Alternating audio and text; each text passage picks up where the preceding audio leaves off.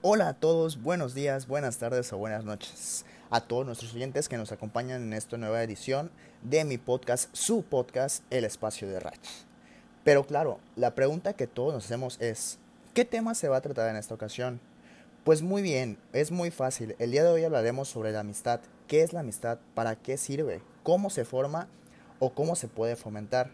Primero que nada debemos hacer énfasis en lo que dice Aristóteles acerca de la amistad, ya que Aristóteles define la amistad como una virtud, ya que a su punto de vista es lo más importante de la vida. Como dice una de sus frases, nadie quería vivir sin, querría vivir sin amigos aún teniendo todas las demás cosas buenas. Eh, es cierto que Aristóteles, a pesar de que ve la amistad como algo muy importante para todas las personas, las define y las separa en tres diferentes tipos de, tipos de amistades. Perdón. La amistad por utilidad. Este tipo de amistades son más bien una amistad que no es real, una amistad que no es del todo cierta, ya que aquí solo existe para pues poder sacar algo a cambio de esto.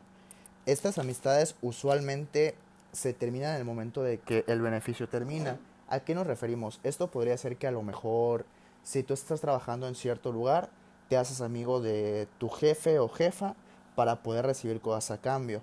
Y a lo mejor tu jefe o jefa hace lo mismo para poder lograr que tú, no sé, tengas un mejor rendimiento, entre otras cosas, a lo mejor.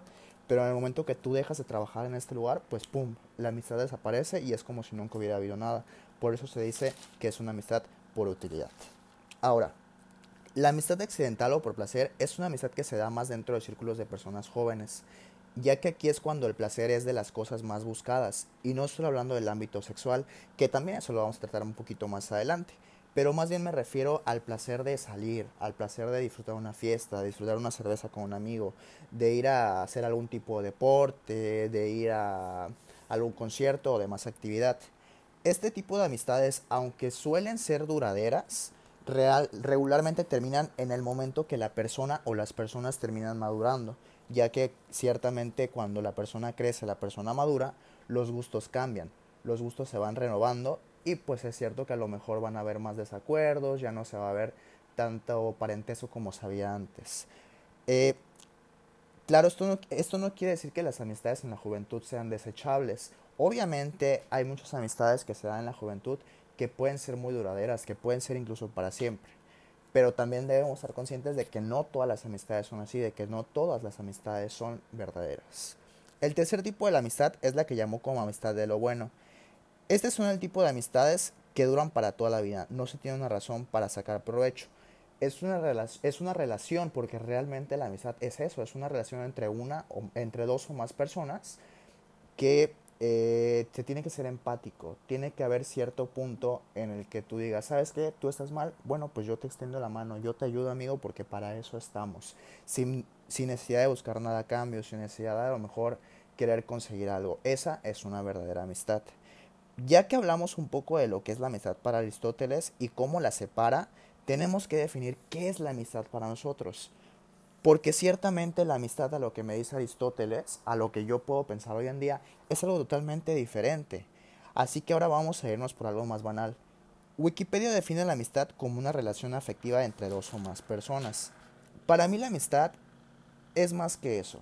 Sí es ciertamente una relación afectiva como ya lo comentamos, pero también es un sentimiento, es una acción, es una palabra, es un apoyo, es muchas cosas, aunque se escuche muy romántico como quieran verlo, realmente la amistad puede ser muchas cosas más que solo una relación afectiva.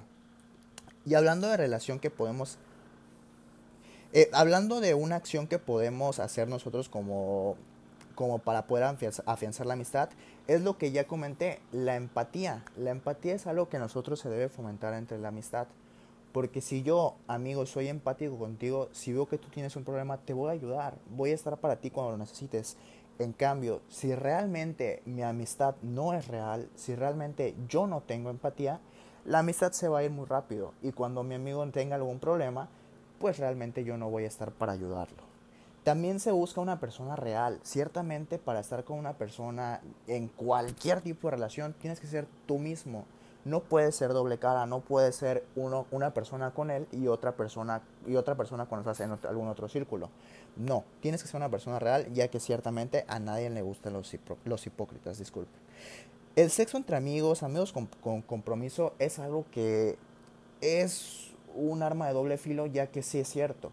Puede ser algo que eh, a la postre les venga muy bien a los dos, sin embargo se tiene que tener mucho cuidado en esto, ya que en caso de que alguien a lo mejor malentienda alguna cosa, empiezan los celos y demás, se puede destruir no solo la relación casual, sino la relación de amistad, que es lo al fin y al cabo creo yo lo que más importa. En lo personal, chavos, yo les digo que disfruten su, sexualidad con precaución, tanto anticonceptiva como en el corazón y mente. Una verdadera amistad es de, las mejor, de los mejores regalos que te puede dar la vida. Así que cuando encuentres una verdadera, cuídala y valórala. Muchas gracias a todos por habernos sintonizado. Fue un placer. Hasta luego, hasta la próxima emisión.